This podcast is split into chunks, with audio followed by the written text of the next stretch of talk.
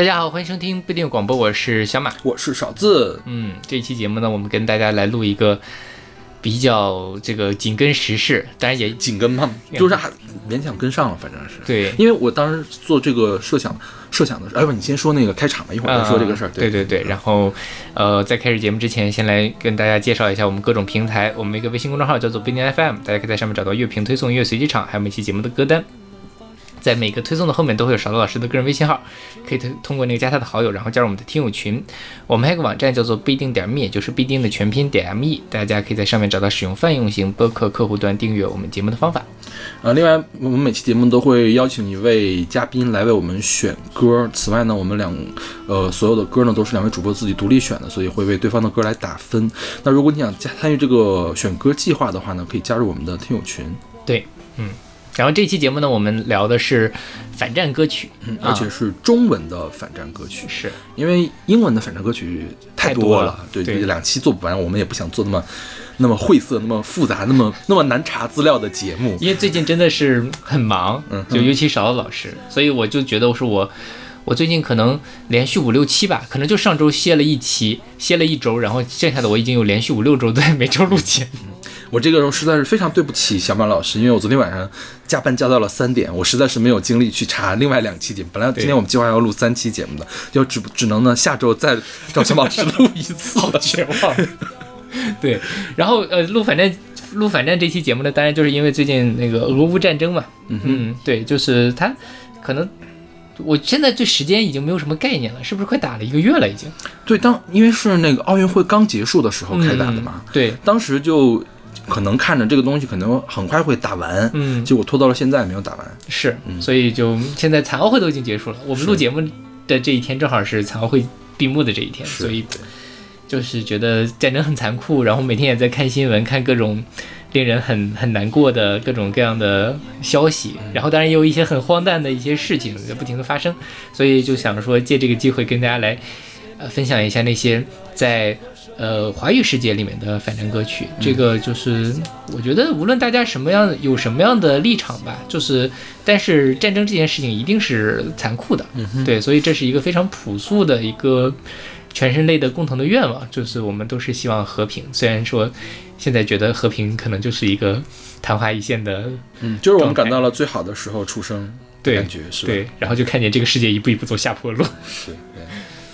对，反正就是一个有点沉痛的、沉重的主题啦。嗯，然后今天第一首歌是一个大家都很熟悉的歌，是来自朴树的《白桦林》，是出自他一九九九年的专辑《我去两千年》。嗯嗯，这个可能是朴树最最有名的一首歌了。是的，就是不光是咱们这一辈儿的人，我觉得比咱们大个十岁的人、大个二十岁的人，可能也会喜欢这首歌。是，就我记得非常清楚，在我上高中的时候，我们团委的老师是管广播站的嘛，然后当时因为。我们那个学生会知道我买很多磁带，所以就找我去放歌。我本来并不是学生会的，然后那个团委老师呢就在这给我们上课啊，说那个你们呢，呃，要放一些高雅高雅的这个有正能量，当然也不叫有正能量，就是就是大概是那个意思。那时候还没有正能量这个词，就大概是那个意思吧。这样的歌曲，当然呢，你们也可以放一些很优秀的流行歌曲，比如说朴树的《白桦树》，那个是二零零一年一二年的时候啊，二零零一年二零零二年的时候，对。OK，嗯嗯。就是那老师可能岁数也没有很大了，就比我们可能大个五六岁、六七岁的样子。对，对，但这首歌真的是老少咸宜，因为它是就是那种俄罗斯风情的歌曲嘛。对。然后呃，像比咱们老一辈的人或者老两辈的人，大家其实都是听苏苏联歌曲长大的，卡秋莎之类的。其实也是啦。你不会唱卡秋莎吗？你小的时候也听卡秋莎？对对。我们我们很多同学学手风琴的啊。对哦对对对，其实还挺。这个俄罗斯的歌还是挺多的，是，就是，但我觉得就是咱们那时候就是，毕竟小的时候会有一些其他的选择，但再上一辈人来说，可能他们的主要就是，就是这个比例，这是会占得更大一些。那倒是。对，所以对他们来说，接受这首歌应该没有什么难度，因为它就太像是一首。俄罗斯传统民歌，对，像是一首翻唱歌曲，是。对，但它其实是朴树的原创，原创，然后张亚东编的曲，是的，嗯，这这个我其实后来知道它是原创的时候，我还小小的震惊了一下，嗯因为它实在是这个味儿太正了，就是从侧面一个侧面反映这个味儿其实挺好写的，就是是。很容易做到这个味儿。对对对，是。你像钟立风其实也很喜欢俄罗斯风情的东西，对对。还有啊周云鹏可能啊周云鹏没唱过应该是，但钟立风唱的比较多，是。他们那那辈儿的人比较喜欢这个东西。对，然后呃有一年我不是去了俄罗斯嘛，我们在饭桌上就讨论了这个事情，就是说。俄罗斯人是很吃惊，每一个中国人都会唱一一两首俄罗斯民歌的，嗯比如什么《红梅花儿开》呀，嗯莫斯科郊外的晚上》呀，嗯就是就是我们可以用中文唱，就是那天就是我们现场表演了一下，我们用中文唱，他们在那用俄文唱的这个合唱的情景，你知道吗？嗯对。然后他说就很奇怪，因为他们是完全不懂，完全没有听过中国的民歌的，嗯就是因为当时确实是五六十年代的时候，苏联的影响太大了。对对，嗯。然后这首歌呢，讲的是，嗯，其实他没有直接的说我恨战争，我们不要战争，他描述的是一个非常凄悲凉的一个情景吧，悲剧化的一个情景，就是年轻的恋人们在白桦树下画呃定下了约定，然后男的去打仗了，女的在这儿等他，结果传回来的是呃男方。这个呃战亡的这个噩耗，然后这个女方就一直在这个白桦树下等他，直到他死去，这样的是感觉。对，嗯，就是又套用一个中国古典诗词，就是可可怜无定河边骨，犹是春闺梦里人的这样的一个很惨痛的一个人生经验。对，但这种事情其实，在战争里面就是不可避免的会发生。是对，然后他用了这样一种微观的视角，其实也很更容易让别人能产生共情。共情，对对，这个事儿其实怎么说呢？我觉得现在互联网上面，尤其是那种最尖锐的发声，我感觉这些人的共情能力太差了，对就是他完全没有体会到战争什么感觉。当然这个也正常，因为大家都是在和平年代长起来的，谁也没有见过真正打仗是什么样子的。然后，呃，我觉得呀，就是你你可以支持某一方的政府，比如说你觉得俄罗斯他们这个打仗呢，就是他从道理上是可以理解的，嗯但是无论如何，你不应该去说这个俄罗斯这个战争是理所应当就会发生的。然后，即便是你觉得它有它的正义性，你不能无视掉战争对。这个俄罗斯乌乌克兰的老百姓，甚至对俄罗斯的老百姓的这样的一个压迫吧，这样一个迫害的感觉，是吧？是的，是的，然后就会有人跳出来，就是每当有人指出这个战争本身不对的时候，他会觉得这个事情就是在批判俄罗斯，嗯然后就觉得你的屁股坐的位置不对，说别的战争出现的时候你在哪？嗯，你为什么不说呢？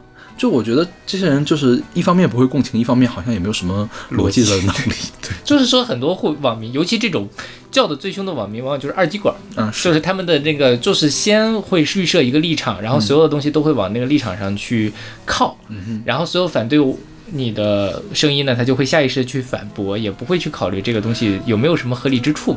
但是事实上，大家反对战争，就当然反对战争的有人在反对俄罗斯，嗯但是反对战争和反对俄罗斯其实是两个事事情。对对对，是的，嗯嗯，所以。哎，就反正每天最近也是因为看看这些事情，在微博上看大家吵架都看得很生气。嗯，对，因为我觉得这样是这样，我我们对我们的政府这个事情怎么去热爱，我们就不在这里讨论了。但是我觉得任何一个人都不应该去热爱一个其他国家的政府，不管他是俄罗斯还是巴基斯坦，还是还是美国，还是乌克兰，你都不应该去热爱他们的政府。你可以去爱他们的人民，但是不能去可以去共情他们的人民，但是不能去爱他们的政府。是对对对对，这个其实有点莫名其妙了。对 对嗯对，这话不能多说，嗯，说多了又会被人骂。对，OK，然后这歌其实当初那个呃有一个说法说朴树自己也不太喜欢这首歌，是吗？嗯，哦吼，说是对他用他自己话来说是没有感情投入的，嗯哼，啊、就是这个一开始他不想把那个把这首歌放到专辑里面，但是但是高晓松觉得说这个一定要放进去嗯哼，然后放进去了，所以就是他变成了他最成功的一首歌，就是。可能他是靠为了完成一个命题作文，然后写了。或者为了完成某这个风格来写这首歌，嗯但是呢，我后来又想，呃，那朴树后来不是出了《猎户星座》那张专辑嘛？它里面不还有一首歌叫《Baby Baby Dania》，就是也是用了一个俄文的一个这个东西，所以我觉得，不管这首歌它的创作背景是什么，但是它这个这些老一辈的这种苏联民歌，确实会对他的音乐审美产生很大的影响，所以。这么多年，十多年过去了，他再创作的时候，他还会把这些元素反复的出现来做来做歌。虽然他的那个呃味道不一样了，对，但确实我觉得就是即便他是不太喜欢，但他也是认认真真的，这个东西是渗透到他的这个审美趣味里面的一首歌。OK，然后这首歌叶蓓也唱过，你有听过吗？我听过，我觉得叶蓓唱的就是跟朴树差的太远了。因为朴树，我当时其实不太喜欢《白桦林》这首歌，因为我总觉得朴树在某些地方他要走音，嗯就是他有一点点调子莫名其妙的。后来我发现了，那个地方要走音的地方是他的语气，嗯，就他故意的，他故意营造了这个语气，他这个语气有的时候会稍微在节奏后面慢那么一点点，然后他就会觉得，你就会觉得他有一种迟疑的感觉，嗯就他他他在犹豫这个事情要不要说出来，或者是说他这个迟疑是因为他太痛苦了，他不想说出来，所以即便他没有真正的投入。就是感觉，或者是没有跟他达到这种感情上的共鸣，但是他其实是体现出来的一种感情。但我觉得叶蓓的那首歌里面就没有这样的感觉，叶蓓唱的很平很平。OK，然后我觉得，而且莫名其妙的是，叶蓓她也好像也那么有有一点点音准的问题，也不知道是为什么，为什么没有给调过去。OK，对，就是这首歌，我觉得是，你像我高中的时候，我特别喜欢他朴树的下一张专辑，就是《生如夏花》那张专辑。我觉得那张专辑更加的明亮，更加的轻快，就不像我去两千年那整张专辑都是笼罩在一种特别阴郁的情绪之下的。但这个阴郁是比较明显的，其他那些阴郁，就即便是那个什么温豆酒吧那什么 Hello Hello 是叫什么？我去2000啊我去年两千年，对，就是即便是那首歌非常快嗯节奏的舞曲，但是你也总觉得好像有点怪怪的，对是，就不像他后面的那张专辑真的是阳光灿烂，所以我高中的时候更喜欢阳光灿烂的那张专辑，就直到再长大一些的时候才会回去听这张专辑。是这张专辑的诗意的那种氛围，其实比《生如夏花要》要强烈一点。是对，对但是诗这个东西，就是其实它是越晦涩越好的。对，对，当然白居易写的那些给老百姓们听的诗是可以的，但是其实很难做到又就是又大家能听得明白，然后又有深刻的这个诗意。是的。嗯，OK，那我们来听这首来自朴树的《白桦林》。静静的村庄飘着白的雪，阴霾的天空下各自飞翔。白桦树刻着那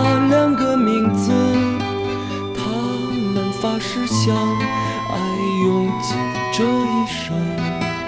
有一天战火烧到了家乡。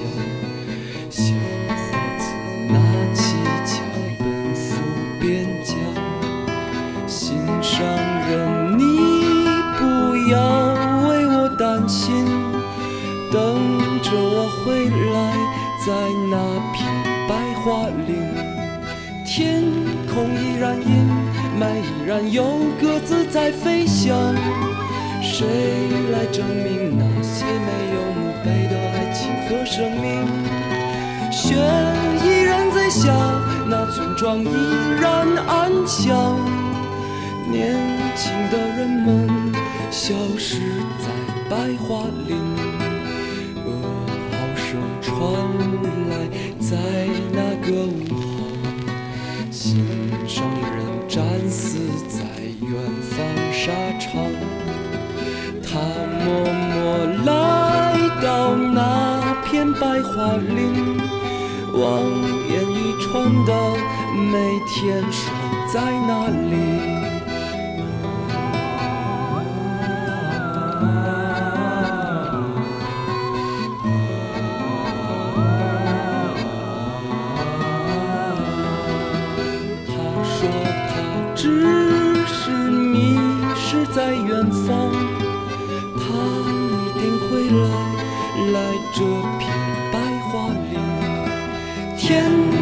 依然阴霾，依然有鸽子在飞翔。谁来证明那些没有墓碑的爱情和生命？雪依然在下，那村庄依然安详。年轻的人们消失在白桦林，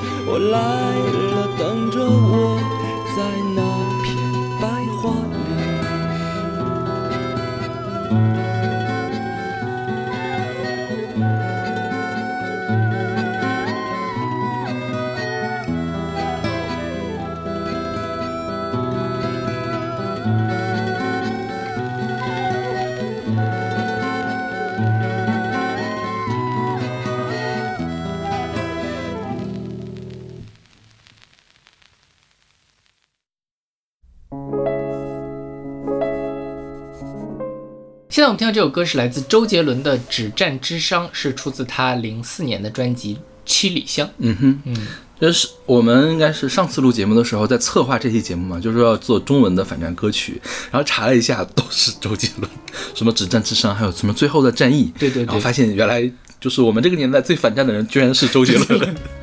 对，还是挺令人意外对，的。就是你看，我可能我们选的大部分的歌都是上个十，不是上个十年，九十年代的嗯的歌，就过了二十一世纪，好像就没有什么人在谈这些事情了，是的，是吧？嗯，对，因为就那个时候，大家可能真的就是在和平年代长大的一批人了。是对对就是而且主流的音乐类型是流行，而不是摇滚了。其实摇滚的人或者民谣的人干干这个事情，对对对，主流的音乐当然要谈一些更贴近生活的事情。嗯对，是所以我觉得。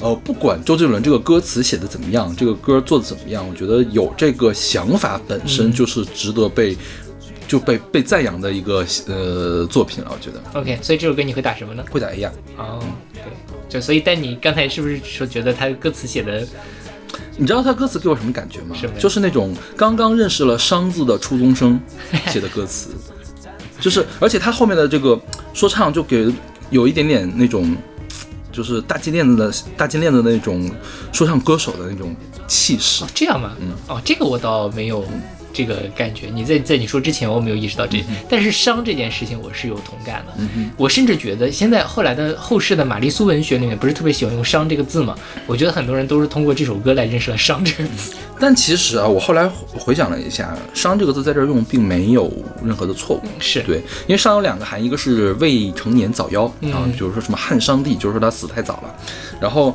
再有一个就是为国捐躯而死啊，嗯这个里面应该取的是后面的一个意思，就是说为了停止战争而发生的牺牲，就是止战之殇嘛。是嗯，对，然后这首歌其实当年也很火啦。嗯我最近我这次回来，我我又看了一下《七里香》那张专辑的封面。其实那张封面其实就是他在拍这个 MV 的时候，在海参崴拍的。嗯哼，他是居然去的海参崴啊！对，嗯，然后他是就那个，所以那个封面那个小女孩儿应该也就是一个呃俄罗斯的俄罗斯的小孩儿，对对对，然后就是觉得说周杰伦当初还挺帅，我已经忘记了他当初还挺帅的这件事情了。就是因为你想，周杰伦后来因为就是歌曲慢慢的，就是他独立制作之后，歌曲慢慢变得油腻，他的人的形象也变得也油腻了起来，以至于就是忘记了当初喜欢周杰伦的这一批人的初心是什么。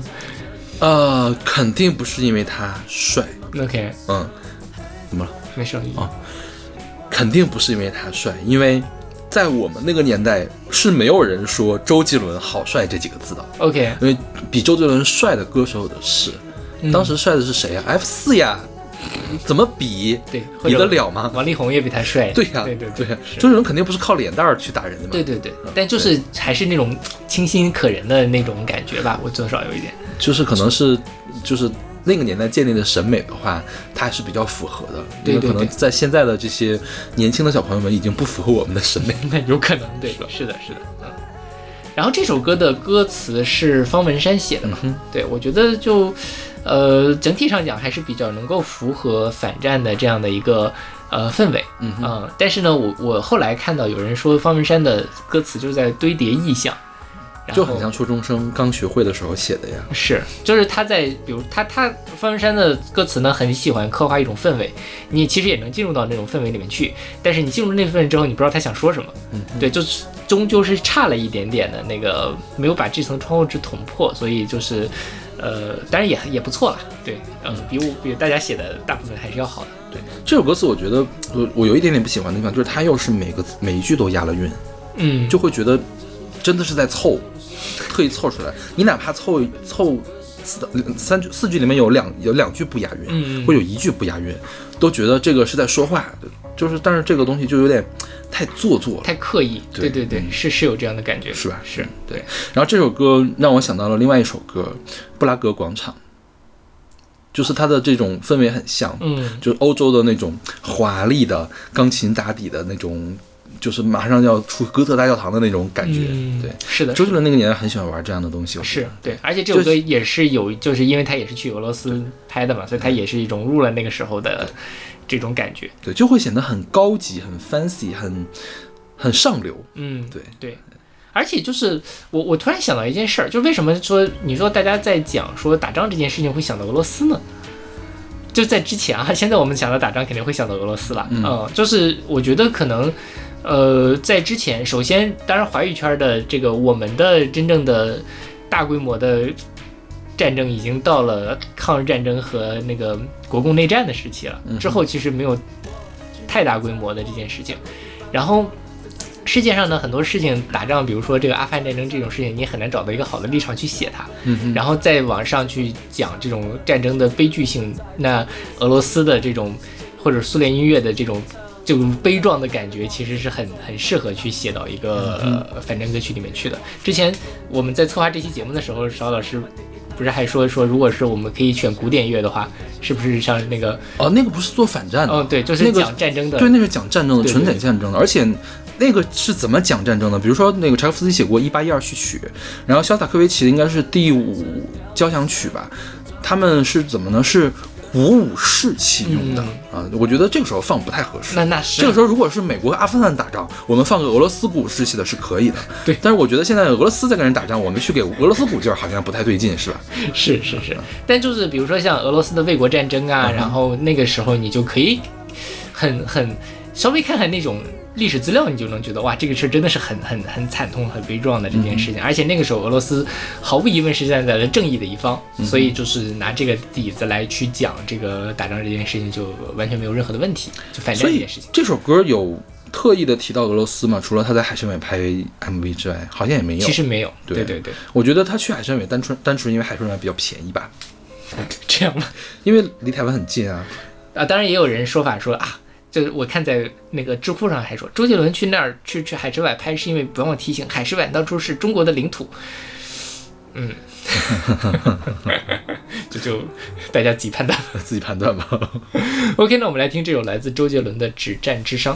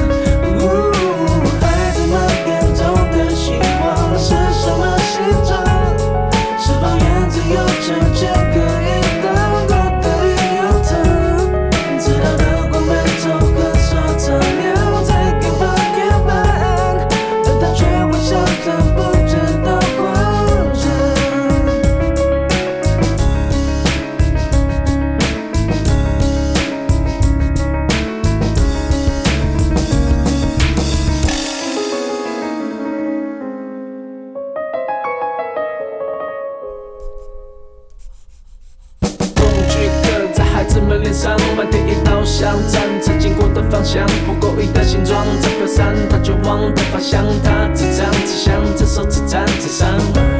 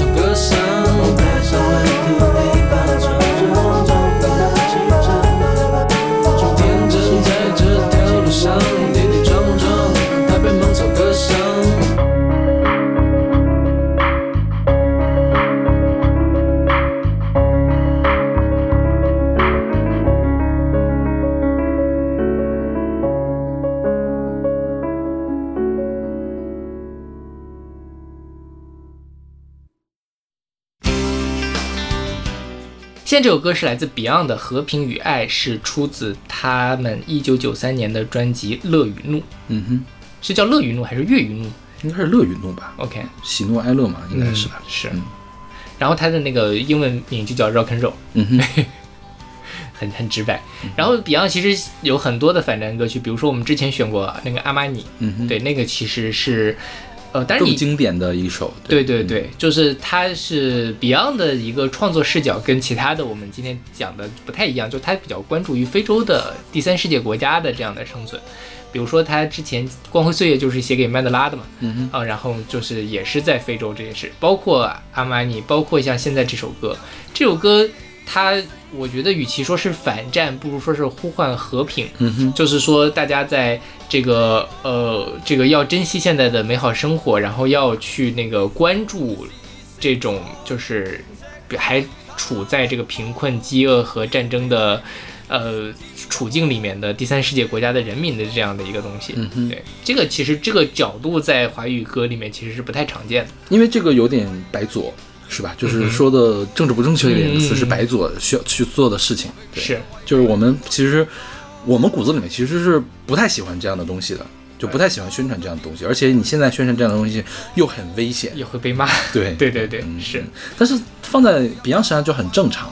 就我觉得这歌，就比如说我随便换一个人啊，是谁去来唱，就有可能他在作秀，他在表演。但是我觉得 Beyond 去来唱这个东西，就感觉还挺对的。就是他唱这个东西，我不会觉得他是在装什么事情。是对，而且 Beyond 当年也确实是去了非洲很多次，嗯他是去那边去看当时是什么样子的一个处境，然后也在呼吁，其实跟那个时候欧美的主流的有一点呼应，比如说像 Michael Jackson 他们之前搞的那些东西，也是我觉得很大一部分也是在关关注非洲，因为当时毕竟像。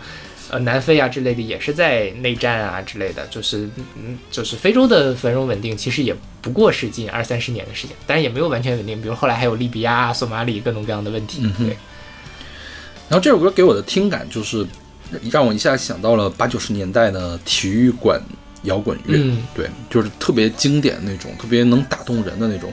然后加上他这个歌词，听起来就感觉如沐春风，是就是就是被 Beyond 的这种对热和平的热爱给感染到了。对对对就是就听完之后觉得哦，还是应该是追求和平与爱的感觉。是的，是的，然后这首歌的编曲有梁邦彦，嗯梁邦彦是我有点搞不清楚啊，他是不是韩国出生的华裔，然后在日本活动啊？对，好像是是吧我们之前介绍过他。那个咱们是不是十二十二幻梦曲，就是嗯十二国际的那个呃片头曲啊，就是在日本做中国传统音乐做的很棒的一个人，嗯对，所以我觉得这个这首歌的编曲，你乍听上去好像哦也没什么，不就是八九十年代特常用的那一套嘛？但你仔细品一品的话，就是它确实还是挺有味道的一个东西。是，而且这首歌有个日文版，它也就是收在了 Beyond 的日文的专辑里面。他当时不是也是日本发展嘛？嗯哼，对，但是就后来就黄家驹英年早逝。就九三年出的这张专辑，应该嗯是九三年的十月份还是八月份，那个黄家驹就去世了嘛。对对对，是。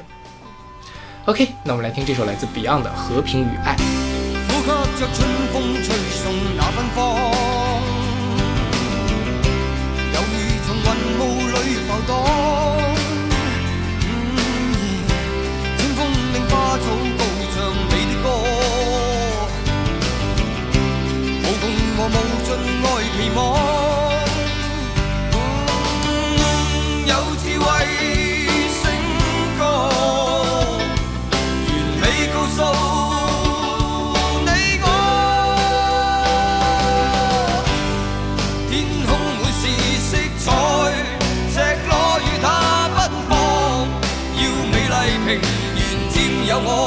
天真的感覺不會變。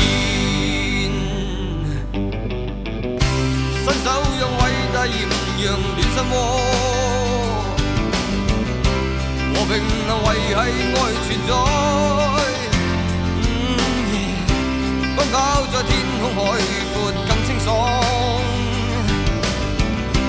完全能投入那懷內。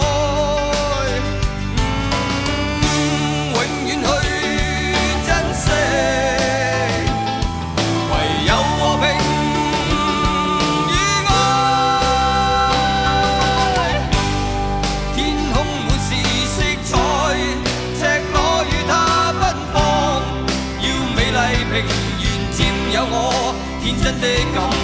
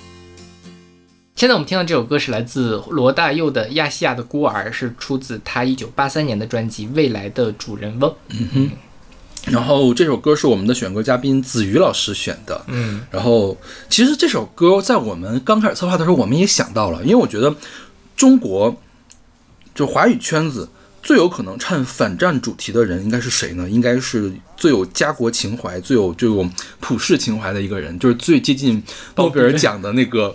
呃，创作者罗大佑就是中国的鲍勃迪伦嘛。是那我们想了一下，他好像跟这边靠的最近的是这个亚细亚的孤儿。嗯，但是当时我们就把这个歌给否掉了。对就我觉得可能这个我们俩觉得这个歌可能还没有从最战争最直观的角度上来说，我反对战争或者我希望和平。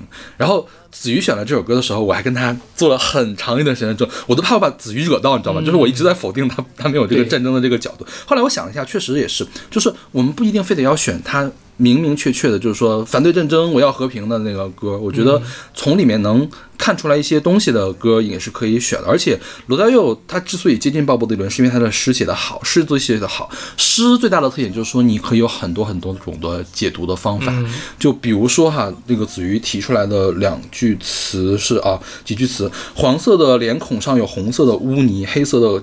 眼珠有白色的恐惧，这个东西啊，当然，现在的孤儿讲的是台湾。如果说你把这个东西就立足在台湾这件事上来看的话，它其实很明确的。红色的污泥是什么，我们不说了啊。然后白色的恐惧就是当时的白色白色恐怖，白色恐怖的这个就是蒋介石搞的，蒋介石蒋那个蒋经国蒋经国他们搞的那套东西嘛。嗯，但是。亚细亚的孤儿，谁说非得要讲台湾呢？嗯，对吧？他就是亚细亚的孤儿，亚亚洲有很多亚细亚的孤儿，应该是你放到全世界的话，也有很多亚细亚的孤儿。那如果我们推而广之的话，那这些歌词可能就不是指的那么具体的东西了。那红色的污泥很可能就是沾染了血，因为战争而沾染血的污泥。然后白色的恐惧，那就是真的是让人面色惨白的这种恐惧。所以这个东西你又可以从战争这面解读了，因为子瑜这个。朋友呢？我我是在写写作的群里面认识的。他是一个写诗的人，嗯，所以我觉得他在读诗的时候看的视角会比我更宽。OK，对对对，所以也很感谢子又选了这首歌，就把这首歌捞回来。对，子瑜说他非常非常喜欢的这首歌，他觉得这个他会早上拿这个当闹钟。然后我跟他说，我说你拿它当闹钟，你不会觉得烦吗？他说不会，就这歌喜爱到拿了它当闹钟也不会讨厌。哦，这点是让我今天令我最震惊的，就是什么？要下的块当闹钟？对啊，对。然后刚才呃，稍其实我们可以仔细的讲一下这个故事，就是。亚细亚的孤儿这个名字本身是台湾的作家吴浊流的一篇日文小说，然后但是后来也翻译成了中文。它讲的是什么？呢？它是四六年就出版了，四六年实际上是台湾刚光复一年的时候，然后它主角叫胡志明。但是后来，但是他其实是个台湾人设定。后来因为跟那个胡志明重名了，所以他改名叫了胡泰明。他讲的一个什么事儿呢？就是这个啊，所以一开始并没有关系是吗？跟越南那个胡志明没有关系，没有关系。那时候胡志明还没有那个什么呢嘛，才四六年的事情。然后他是讲说胡这个胡泰明是一个日治时期的台湾的一个知识分子，然后在日本在台湾的时候会受到日本殖民者的欺压，被认为不是一个日本人。到日本留学的时候，遇到了来自大陆的学生，但是呃说了我自己我是台湾人，他们又觉得你不是中国人，因为当时呃台湾是日本的殖民地嘛，所以在这个时候他就觉得自己是一个所谓的亚细亚的孤儿，嗯，然后就是谁都不要的的感觉。对对对，我既不是日本人，我也不是中国人这样的一个东西。然后呃，他最后还有一个大结局，就是这个呃，他里面有一个人去投奔了延安，对，但是呢后来后世的很多的。台湾的译本里面都没有把这段给译出来，因为它本身是个日本小说。呃，罗大佑是一九八三年的这首歌是发行的嘛？那它的一个历史背景有有几种，一种就是这个七八年的时候，台美断交，就是中华人民共和国跟美国正式的建交了嘛？那台湾人觉得自己被抛弃了，所以就有了。呃，更著名的一首关于这首的创作就是《龙的传人》啊，四面楚歌是洋人的剑，后来改成了四面楚歌是姑息的剑，就觉得是你们都在姑息中国大陆的政权，在侵蚀我们的这个生存的空间，所以就创造出来这样一首。当然，现在这首歌是一首爱国歌曲啊，这也是非常有意思。对对是。然后后来那个罗大佑在这个受到这件事情也启发了，就是抒发了。如果你这以理解他是一个台湾人的视角来唱台湾的话，其实也很好理解，就是刚才邵老师说的，黄色脸孔有红色的污泥，黑色的眼珠有白色的恐惧，然后没有人要跟你玩平等的游戏，因为那时候就是台湾就被抛弃了，台湾被整个世界抛弃了，嗯。但是这首歌很明显在八三年的时候还是发不了的，所以呢，呃，当时他给了起了一个副标题，就是献给这个呃中南半岛。这个的移民，嗯，就是或者说中南半岛难民，这是一个什么事儿呢？这首歌是八三年发发行的嘛？八二年的时候，那个台湾有一个著名的作家叫柏杨，嗯啊，他他写什么丑陋的中国人啊？那个人，他去呃，他去那个泰国，他去泰国给就是做了一系列的新闻报道跟纪实文学，让别人知道了说泰国其实有一个所谓的中南半岛的中国难民，他是怎么回事呢？就是当初国民党退守的时候，国民党被共产党打跑了。但是呢，在云南边境那边，其实还是有一些国民党的余部一直在那里反共。嗯，然后那些人就一直滞留在了泰国。后来因为就是也一直留在那儿，也回不了台湾，也回不了大陆，那怎么办呢？他们就最后就变成了泰国的雇佣兵，在那里跟泰国的共产党在那里打仗，然后反正也过得很惨，因为他们在泰国其实也是很很受排挤的。后来一九八二年的时候，柏杨把这件事情告诉了整个华人世界，大家才知道说，哦，那个时候还有这么一批人在那儿，在这个泰国停留了差不多三十年，然后他们的后代也没有办法得到这个呃生活的保障，所以那个时候其实在，尤其是在香港、台湾都有很大的那个呃风波，大家都会去给他们捐款之类的。为了让这首歌过审，所以罗大佑的那个助理写了一个副标题，献给中南半岛的难民，而且竟然就过审了。嗯哼，啊、对，但是这个罗大佑其实后来也就那个，也就是说，其实我这首歌就是写台湾的，啊、但是包括像罗大佑的那个呃一个就是那个给罗大佑设计了很多封面的摄影师窦达雄，前几就是就今年还是去年早些时候去世了嘛，他也在访谈里面说这首歌其实就是写给台湾的，只是因为过审做了这个名字。但是这个故事其实又反过来讲，又切了刚才邵老师说的这件事儿，就是很多时候我们在呃理解一首诗的时候，一首歌、一首诗的时候是有它多义性的。就像他拿了这样的一个副标题去讲另外一件他可能并不是他核心想表达意思的时候，大家也能接受，而审查的人也就把它放过去了。对，就是也确实是说这首歌也写得很高明，它有很多不同的可以解读的意象。对，对因为一个作品一旦离开了作者的笔端，它就不属于这个作者了，对，对，属于读者嘛。而且我觉得这个多义性越多，越代表他的作品是越优秀。是的，是的，嗯。OK，那我们来听这首来自罗大佑的《亚细亚的孤儿》。亚细亚的孤儿在风中哭泣，黄色的脸孔有红色的污泥，黑色的眼珠有白色的恐惧。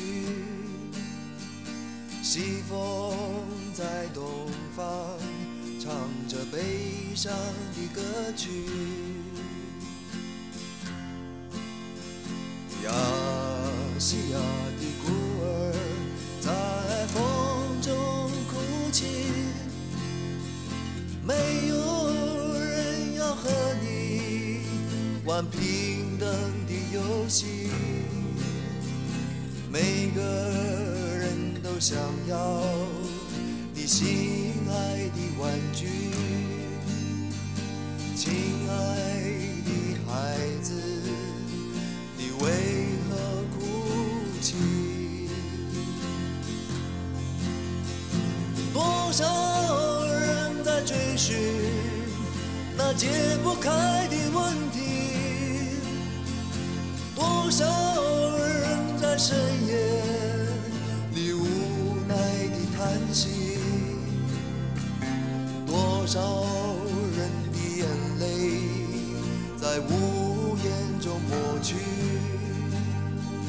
亲爱的母亲，这是什么道理？亚细亚的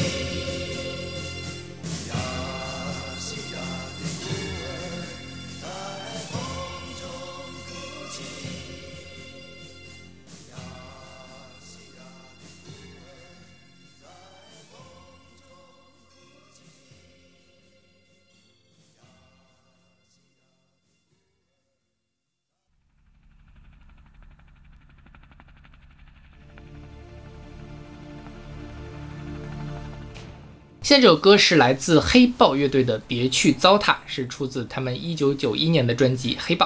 嗯哼，对。然后这个歌是窦唯作词，李彤作曲。然后那时候窦唯是主唱是吧？是的，OK，嗯，就是黑豹一的时候窦唯是主唱，然后黑豹二的时候就换了，应该换了栾树。反正黑豹现在也在活动嘛。黑豹的那个 主唱张琪，因为上了《乘风破浪的哥哥》，一夜之间成为了哦披荆斩棘的哥哥，不是乘风破浪的哥哥，对，一夜成为了这个顶流，滚圈顶流。对，所以黑豹现在又翻红了，天哪，他们居然还能翻红！就是至少人红吧，歌红不红？呃，另说，对，但反正就是挺挺挺挺微妙的。张琪确实是长得很帅，嗯，对，就是也，但我我还是有点怀疑，说大家还会不会去听黑豹现在的歌？反正我我不太会去了，感觉。黑豹觉得如果他出了专辑，我会去听一下的。嗯但是我觉得就是一年，就是这一年一共就听两遍就就 OK 了，是就可以了。对对对然后我也我觉得他们的歌的水平都入不了我们的这个听众选择榜的候选里面。是的，是的，对。当然，黑豹当年也是很很很厉害的摇滚乐队了，什么《Don't Break My Heart》之类的这种歌，现在也是窦唯在嘛。是的，是对对，被大家传唱的那个什么。然后这首歌其实现在都找不到，嗯在那个国内的流媒媒体平台上它不是那种没有版权，它直接就被删掉了。对对对，就我就不太明白为什么，为什么呀？有什么道理吗？我我不太理解就不知道这个事儿有什么背景啊？对对就是如果有同有朋友知道，可以跟我们说一下。是对。然后这首歌的一个背景是什么呢？就是说，呃，是海湾战争。嗯九一年的时候，海湾战争结束了之后，伊拉克的库尔德人开始反对萨达姆政权。海湾战争相当于是美国帮着伊拉克来打伊朗，嗯然后那个时候美国跟伊萨达姆还亲如一家呢嘛。嗯然后那个，但是后来又把萨达姆给打打死了。这这个这个国际形势风云变幻。就不要去爱任何一个国家，就出其他国家的政府，对对对，他们都是，他们他们考虑的只有自己的利益，甚至不是自己国家的利益，而是自己的利益。对他们压压根儿都没有考虑他们自己的老百姓，你去爱他们干嘛呢？是不是？是的，对。然后后来呢，呃，就是这个伊拉克的库尔德人就开始反萨达姆，就产生了非常多的库尔德的难民，因为库尔德算是伊拉克的少数民族。然后，呃，黑豹就创作了这首歌曲，这个声援这个呃这些失去了自己家园的库尔德难民，是中文的一个背景。对，但不知道为什么被下架，奇怪。但你说这事儿，我突然，我今天我刚才突然想起来，其实，呃，窦唯这几年不是也在做那些非常高产的，做一些大家都不太想听的氛围音乐嘛？大家都不太想听那几个字，你可以去掉，就是可能还是有人想听的。我我会听了，我都我我我做我工作的时候会听，很好的，对，不要去代表大家了，真是的。对。然后我记得他有一年出过一张 EP 还是什么，就叫《阿勒颇勿远死》。啊，就是你特别喜欢的那个对对对那是我那一年的什么网易云音乐播放量的第一名。那张，我觉得我觉得也还可以吧，嗯就是还可以一听的那种。是，然后它其实里面还是就是因为还是在讲叙利亚，我记得阿勒颇是叙利亚的吧，就是还是在中南地区，它也是采样了很多这个呃很战争里面的这种爆爆炸啊各种这种声音。其实你想，这快了过去了三十年了，他还是。会把这样的元素带入到他的歌里面，只不过他讲的东西更晦涩了，更难更难被理解了。嗯哼，对，但就是这个，呃，我现在才想起来，其实这个跨越三十年，它还是有这样的创作的脉络在里面。嗯哼对，其实应该选一下那个歌因为我觉得很难在别的场合再选那个歌。OK，好吧。然后这首歌我觉得比较有意思的一点，它其实是那种比较硬的摇滚，嗯，然后呢，它其实也有一点点像那个体育馆摇滚，它有很壮大、很很悲凉的那个气氛。它这个悲凉是通过这个壮大的这个配器来弄出来的。然后它的主歌一开始就是小调，它的副歌呀，第一句话的时候。它别去糟蹋那四个字嘛，它转成大调了。我以为它是那种主歌小调、副歌大调的这种曲式，它后面要明亮起来了，要壮大起来了。后来呢，副歌唱两句又转回小调了，这个其实是挺出乎我的意料的，就是它整个全曲给了你一点点希望，啪嗒又给你打回去，就会让你觉得更加的难受。是的，对，就是这样的感觉。对然后窦唯其实他的人生呢，是那些年里面唱摇滚的人里面做的非常好的人，他对自己人生的把控特别的棒。一会儿我们跟下一首歌对比一下，你就能听出来，这简直是云泥之别啊！云泥之别，不是我那个才捧一，真的是云泥之别。你可以听到这首歌《黑豹》就是窦唯他那个小装饰音特别的丰富，你就能想象到后面他唱什么雨虚的的时候，他他是有很婉转的那种装饰音的。但是他在这样一首很壮烈的、很壮大的这种体育馆摇滚里面，用你不违和的方式把这个装和音给加上去，其实是丰富了这首歌的层次的。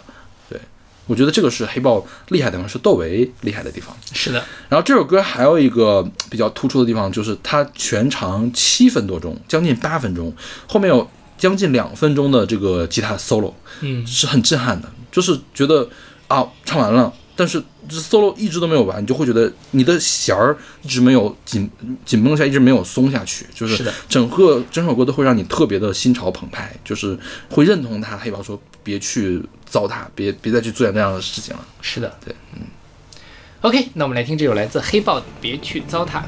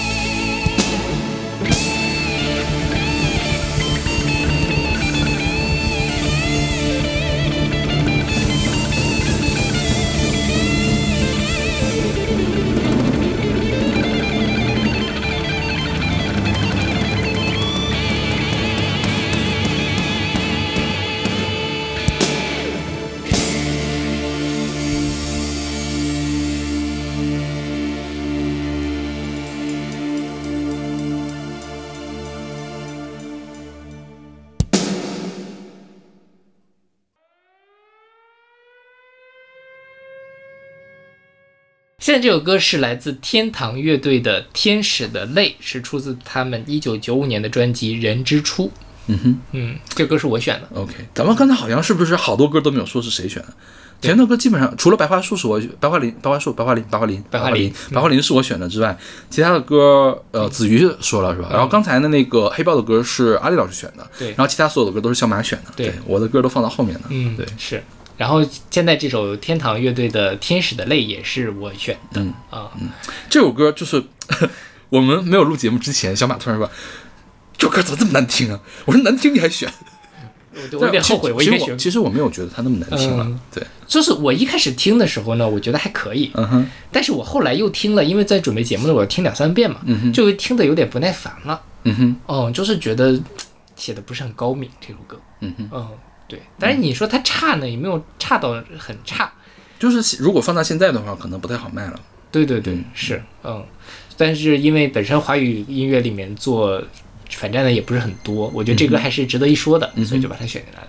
而且天堂乐队是一个特别老牌的乐队，你知道我第一次听他是在什么地方吗？什么呀？在糖蒜广播上面，他去接受了那个专访，然后就回忆他们做他的第一张专辑的时候的这个历程，就是《人之初》嘛，就是当时他们没有那么多的鼓，我记得忘了是哪一首歌的那个打击乐，你知道怎么做出来的？拍裤腿儿拍出来的，说拍了一下午，腿都拍拍拍肿了。那还挺挺挺厉害的。因为当时那个录音的设备，录音的设备不像现在这样，嗯就是你可以多轨，其实电脑去混就可以了。当时是很多东西是要一轨录出来，一块儿录出来的。嗯你没有那么多的鼓，你真的只能拍自己，然后只能一遍遍来。就是这这轨录，这次录废了，重录，录一下午，录一首歌，拍腿把腿拍肿，这种感觉。然后天堂实际上是九二年底的时候，他主唱叫雷刚嘛，雷刚加入了一个叫做粉雾的乐队，就是是粉色的雾。然后后来他们就也就是活动了一阵子，大概到呃九四年的时候，他们签签了这个北京音像公司，就录了《人之初》这张专辑，但是他没有发行。嗯，然后九后来呢，他就签了红星生产社，然后改名叫了天堂。天堂呢，他就是呃九五年的时候发了这张专辑，然后也红星一号里面他就也收了这首《天使的泪》，是一首反战歌曲。然后后来他比较出圈的事儿是什么呢？就是他从零九年开始就会举办一个跨年演出活动，叫做摇滚春晚。嗯哼，啊，是他们干的呀。对，是他们这个组织的，而且我看当初阵仗还挺大的，就是二零一一年的时候，他们是在奥体中心体育馆办的。哈对，这是也是一个至少是个千人的场子了吧？，OK，对，那也是挺什么的。而且他们，嗯，每年都会推出一首主题歌。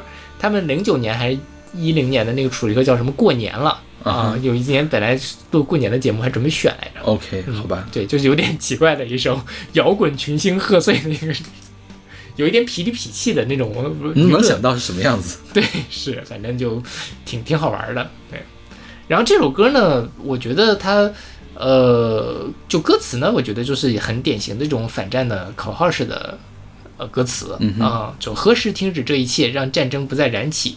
在墙壁上画满悲伤仇恨的句号。何时结束这呜咽？让天使绽开笑颜，别让恐惧的泪充满天真的眼。嗯。嗯，我觉得可以，我觉得他们口号喊的挺不错的，因为而且我相信他们，我觉得他们唱的很真诚，是。而且我听了他们的那个专访，我觉得这几个大哥确实肯定是这么想的，嗯。就是他们还是有爱与和平的这种追求的，对。就是老牌的这些摇滚乐队真的是在玩摇滚，真的是有这个摇滚的精神在里面，是的。对，这个是成立的东西，对对对对，是，嗯，但是他们就是给我一种什么感觉呢？就是那种京韵大鼓唱腔式的摇滚乐，OK 就就特别像什么呢？像没劲儿的何勇。啊，有一点，对，何勇其实他是铿锵有力的。我不知道大家那个，哎，那个是他爸爸也是是何勇，他爸爸是三弦儿三弦的时候，嗯我记得红勘的时候，他介绍他父亲的时候，就是那几声喊，我觉得嗯就是特别的给劲儿。然后其实何勇所有的歌都给人那种他喊出来就是我的爸爸这种铿锵有力的感觉，虽然是北京味儿，垮垮特别浓，也特别像唱京韵大鼓的，但是就感觉天堂乐队的这个京韵大鼓呢，这个劲儿稍微差了一点点，对对对就情绪不太够。就明明你这样一首《天使之泪》的歌，你看它前面。它虽然是有个层层递进的关系，前面是比较弱的，后面是逐渐的顶起来，把情绪给顶起来。但前面你唱的那些什么什么远处撕裂的枪声又再次响起，鲜血流出，痛苦的呻吟，绝望，这个这么痛苦、这么撕裂的事情，你平平的语气就唱过去了，就会让我觉得哦，你是真在想这个事情吗？对所以就觉得他情绪不太够。然后再有一个就是，他的演唱，你跟窦唯去去比一下，你就会发现这个唱的实在是词儿太多了。嗯对，包括他的旋律写的有的地方也那么有点各色，嗯，就是就觉得让你如鲠在喉。对就是你这他他变一个音多好，他怎么跑到那儿去了？这样的一个感觉。是是，对，就是听听着有点泄气。对，嗯对，本来你觉得这首歌就是应该激激情澎湃、呐喊，对吧？嗯就现在像小老师说，其实就越听越越萎了那种感觉。其实其实你伪也可以，就是你不强也可以，就是你柔弱，其实也可以唱出那种力量感的。嗯你说白桦林有没有力量？白桦林它是有力量的，朴树它它它很它很气愤嘛，它没有，但是。它是另外一种路线，它娓娓道来也可以。朴树是有很丰富的语气。为什么说叶蓓那首歌唱的不好？因为叶蓓的语气不够。嗯，对，我觉得其实这首歌它的语气差了一些。是对，但是他在后面的高潮起来的时候，这个语气是回来的，嗯那部分是挺不错的。对，但前面可能稍微差一点。是，嗯但即便这样，我可以给这首歌 B，嗯，就我还觉得我觉得还是可以的。是的，是的，嗯。OK，那我们来听这首来自天堂乐队的《天使的泪》。天使般的笑容何时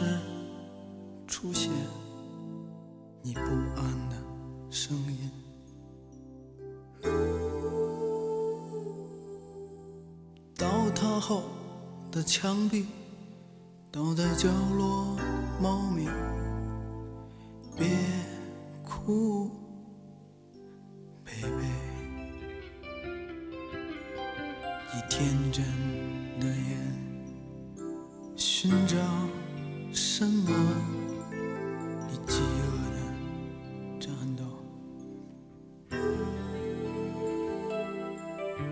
你亲的妈妈，所有美丽的梦想，如今在何方？合起你纯净的眼睛，哦，baby，别让无情的景色去伤害你。天上是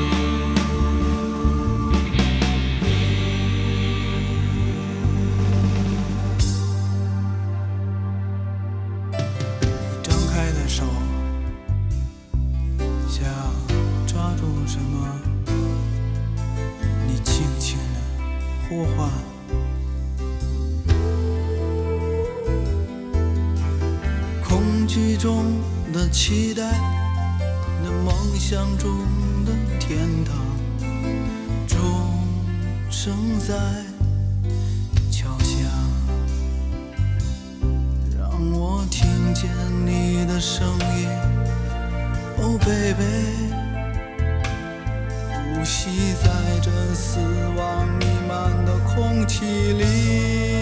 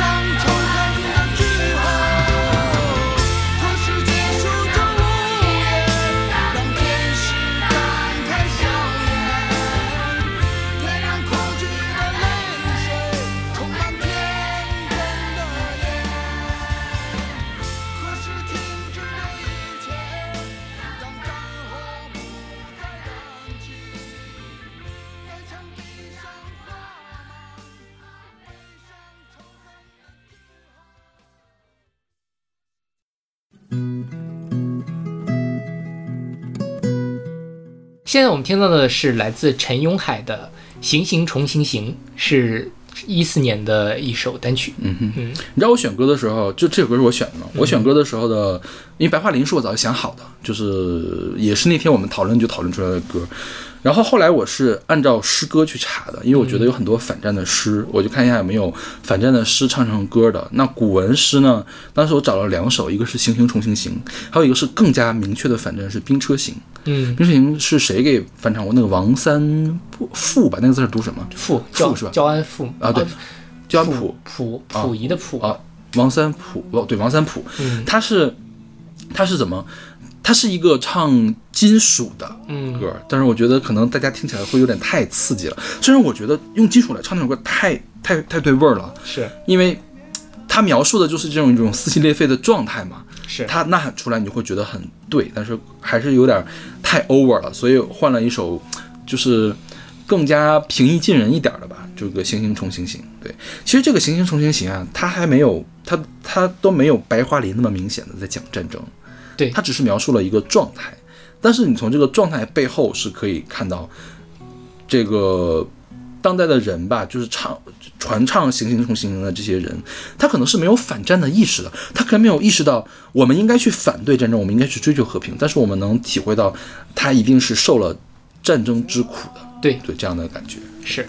行重行行实际上是的古古诗十九首里面的一首，嗯然后它其实讲的也很简单，就是说，呃，一个女子对于远行在外的丈夫的思念，嗯就是其实有一句话大家都会很很很熟悉，一句是道阻道路阻且长，会面安可知，还有一个是弃捐勿复道，努力加餐饭，嗯就是无论怎么样，就是呃就是我们还是要好好活下去，嗯。对，活下去，没准有一天还能见到，其实很悲凉的一个状态。其实我觉得这首歌跟刚才讲的那个白桦林有一点像，就其实也是分隔两地，嗯。都是从一个很很微观、很微观的视角来去讲说战争给大家带来的痛苦是什么样子的。对，然后这个陈永海，我们之前是不是也讲过？我们讲过他的《将进酒》是吧？对对对啊对，嗯。陈永海结清哦，人家是结清。哦，我我我对啊，他还挺厉害，零六年就上结清了。是啊，对大家可能不知道结清是什么概念。结清是那个国国家自然基金评的一个东西，你可以理解为跟长江学者一样难拿吧？对，跟长江学者是同一个层次的。对然后上了结清之后呢，你下一个如果你还想继续努力的话，就是就上院士了。对，对嗯所以是非常厉害的人。他是中科院半导体所的嗯啊、然后我这次查了，就是一下，陈永海其实这几年呃也偶尔会上一下电视，嗯，然后也会被报道。然后他这几年呢，窦唯录了一张山水清音图，他在里面当了吉他手。他是不是跟窦唯合作还挺多的呀？嗯还是就那一那一张啊？好像也不止那个，但是我查到的主要就是我觉得好像总能看到他的名儿。是就我在想，这个人拿了结清，肯定肯定是学术做的很棒的。真的不是结清这个东西，不是所有人都能拿的，就是你真的是要很有很亮眼的结果才可以拿到结清。是，像我我我是我老板都不是结清。OK，对，嗯。就是是这样的一个一个状态。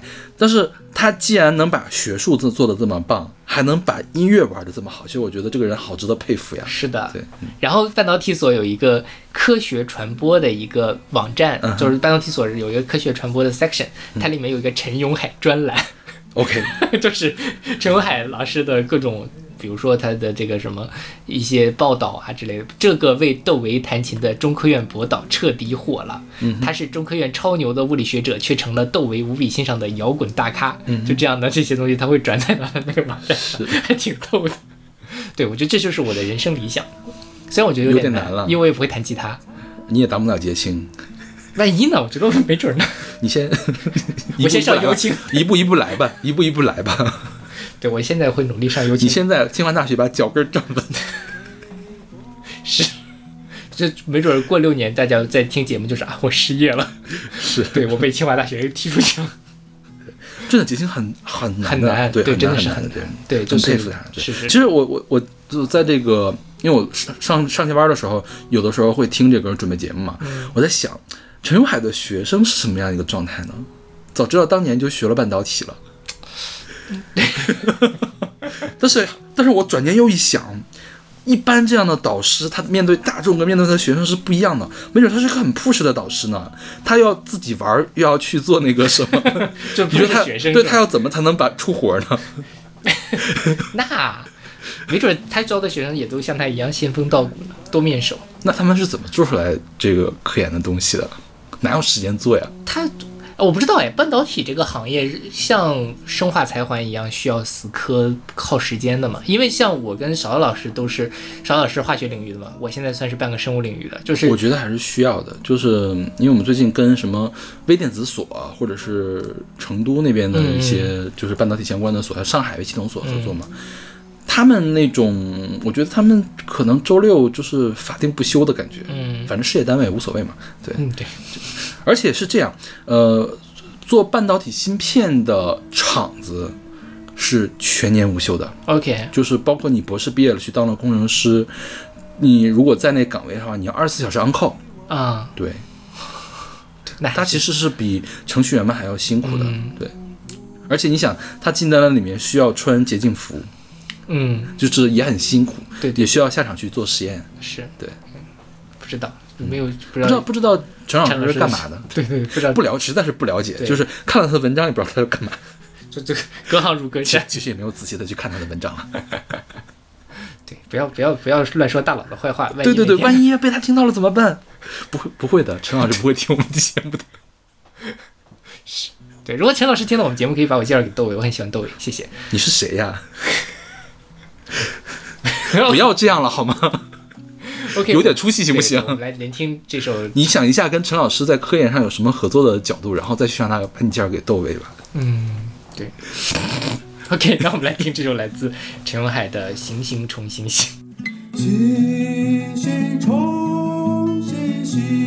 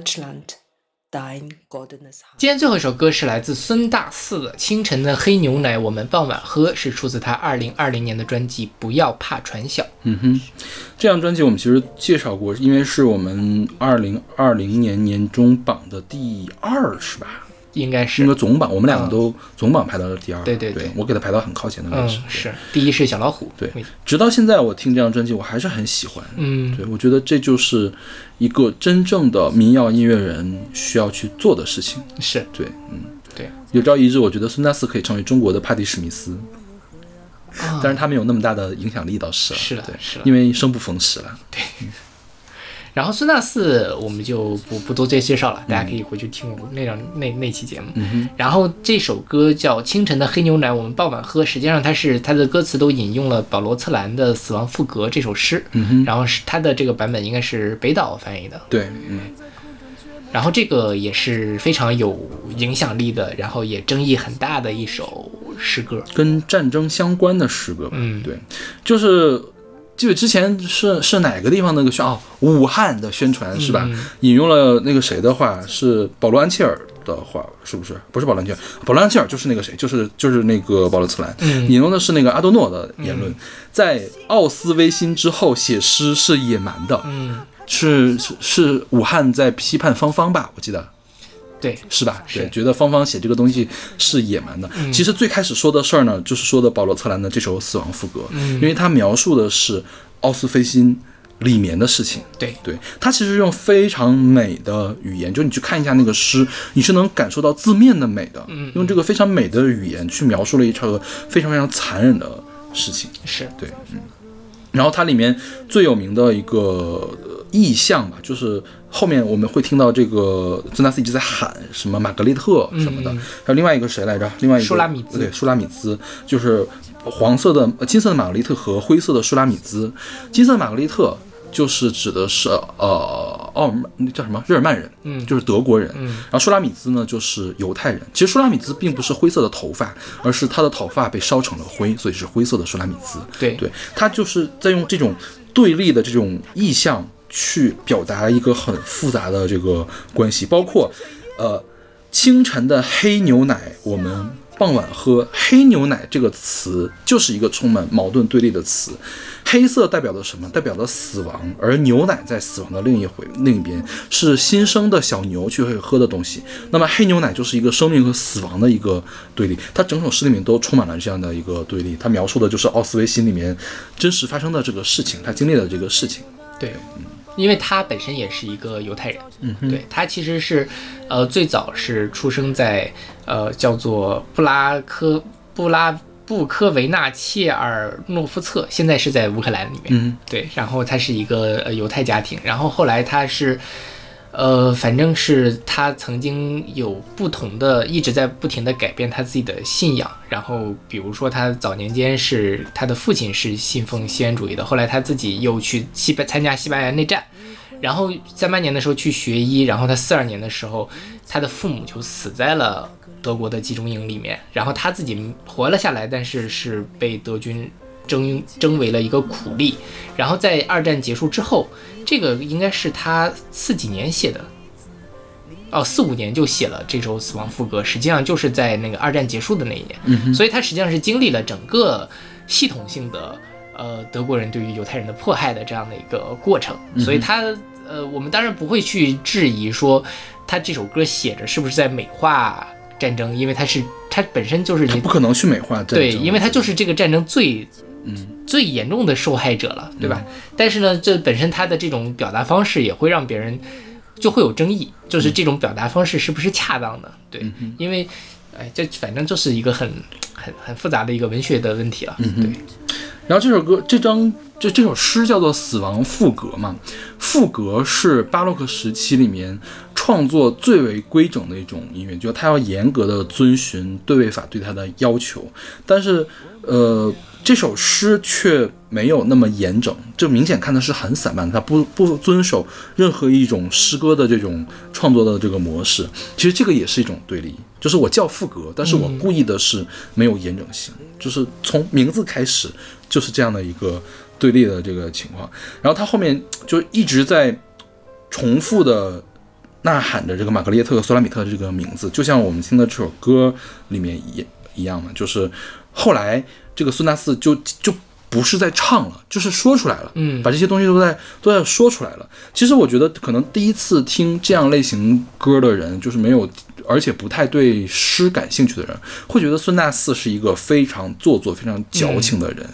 但我觉得，就是当你走入了诗的这个世界的时候，会觉得这些矫情是必然的，是正常的，是浪漫主义者和诗人会有的一个状态，而且你是可以欣赏他的一个状态。虽然他是肉眼可见的矫情，正常人不会去这么说话的。是对，就是就是你去现在去看那个百网易云下面的评论，就会有人说他的声音太做作。嗯但我觉得正是这个做作，让他让让这首歌吸引到了我。嗯对，让我去反思他为什么要这么做作的去说。比如说那个，呃，奏舞曲，奏舞曲他，他喊了两回，他第二次提高声音又喊了一回，就是你就突然觉得到，就是诗应该这么读出来。因为我小的时候，呃，有的时候看电视嘛，会看到有人读诗，就是大部分人读诗我都没什么感觉的。直到有次我听到了谁呢？濮存昕，嗯我忘了他读的什么诗，应该是一个古诗。就我压根没有意识到，哦，原来读诗是那样的一种感觉，好像濮存昕读了之后，就包括他的语气，他哪个词重，他哪个他哪个词，他读完了之后，他的眼神还在远远的望着远方，然后他那个气好像没有完这样的一个状态，让我一下子理解了这首诗在写什么，他想表达一个什么感情，他想表达读诗的人的一个什么样的感情。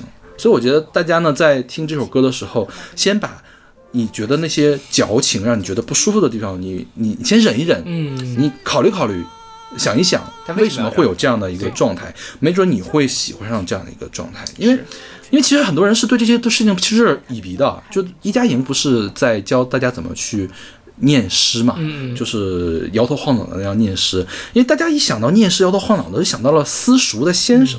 对，觉得这是特别可笑的一个事情，但其实你一旦了解了，你会发现它没有那么可笑，它并不可笑，它是它其实是一种文化的一个怎么东西文文化的一个瑰宝吧，嗯就是应该去我们值得珍视的一个东西，对而不是一个值得嘲笑的东西。对是，而且。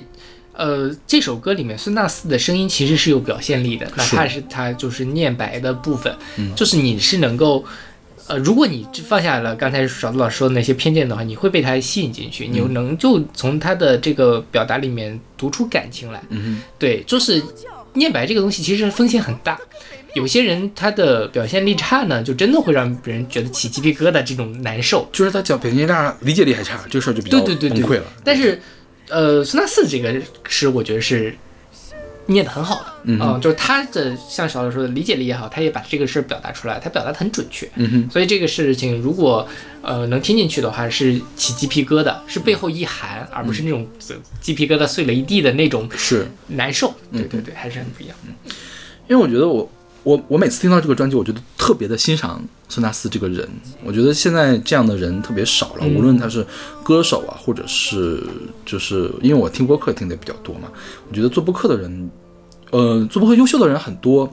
因为我现在听什么《大内密谈》啊，听什么《日坛公园》听的比较多嘛，我觉得那些痞里痞气的老男人们，就是他他也没有很油腻了，他们也很有趣，这是很好。但是我觉得跟孙大四这样的人差一个 level 的感觉，对，嗯。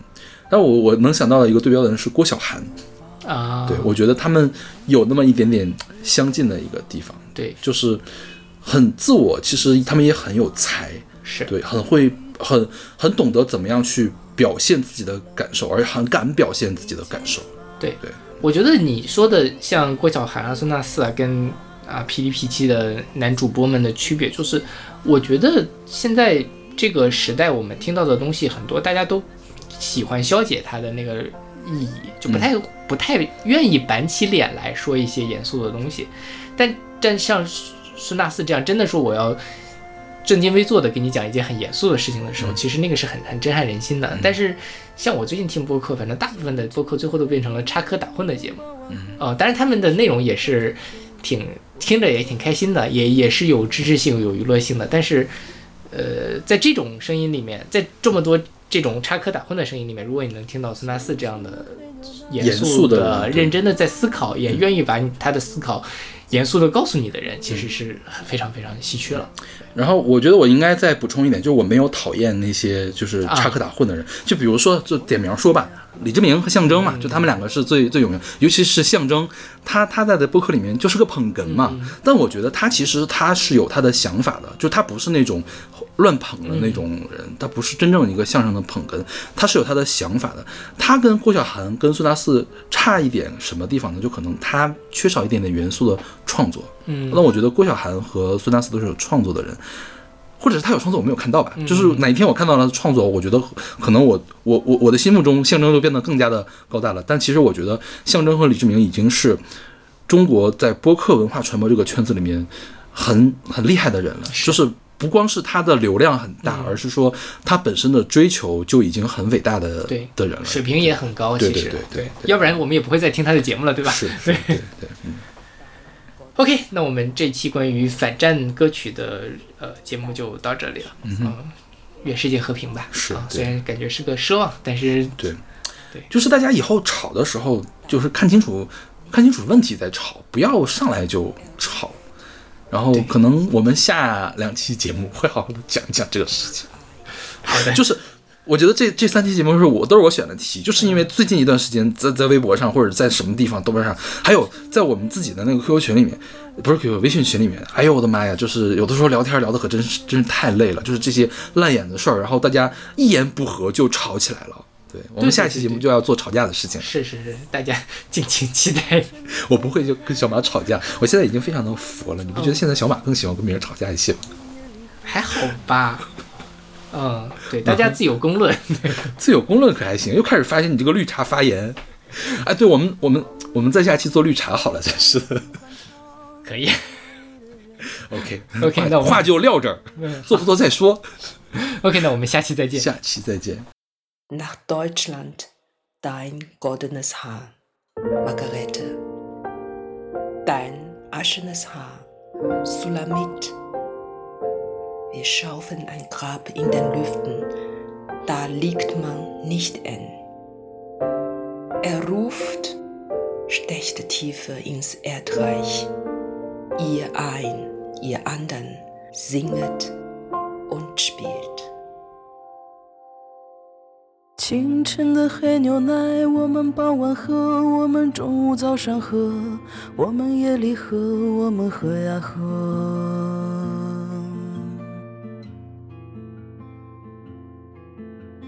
清晨的黑牛奶，我们傍晚喝，我们中午早上喝，我们夜里喝，我们喝呀喝。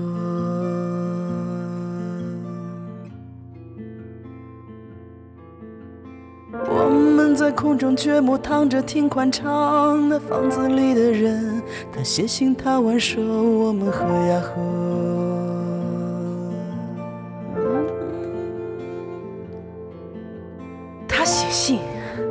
当暮色降临，德国，你金发的玛格丽特。她写信，走出屋，星光闪烁。他吹口哨，召回猎犬。他吹口哨，召来他的犹太人掘墓。他命令我们奏舞曲，奏舞曲。清晨的黑牛奶，我们傍晚喝，我们中午早上喝，我们夜里喝，我们喝呀喝。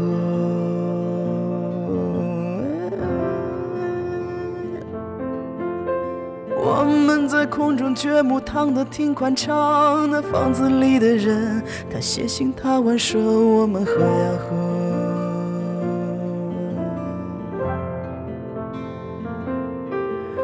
他高叫，把死亡做得更美妙些。死亡是来自德国的大师。他高叫，你们把琴拉得更暗一些，你们就像烟，升向天空。清晨的黑牛奶，我们傍晚喝，我们上午早晨喝，我们夜里喝我们喝呀喝。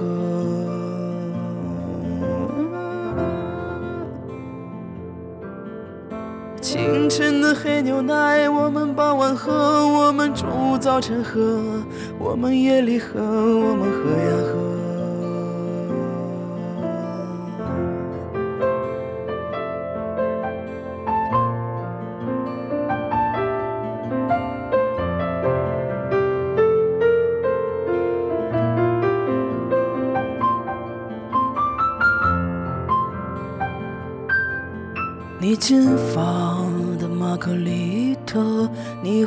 发的舒拉米兹，你金发的玛格丽特，你灰发的舒拉米兹，你金发的玛格丽特，你灰发的舒拉米兹，你金发的玛格丽特，你灰发的舒拉米兹。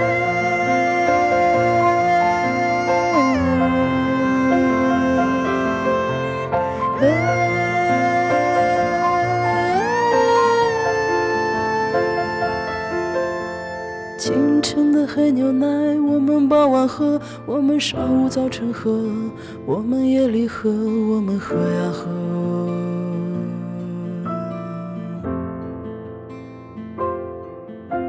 清晨的黑牛奶，我们傍晚喝，我们中午早晨喝，我们夜里喝，我们喝呀喝。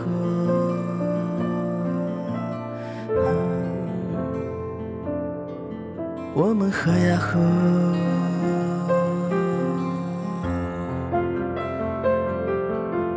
我们喝呀喝，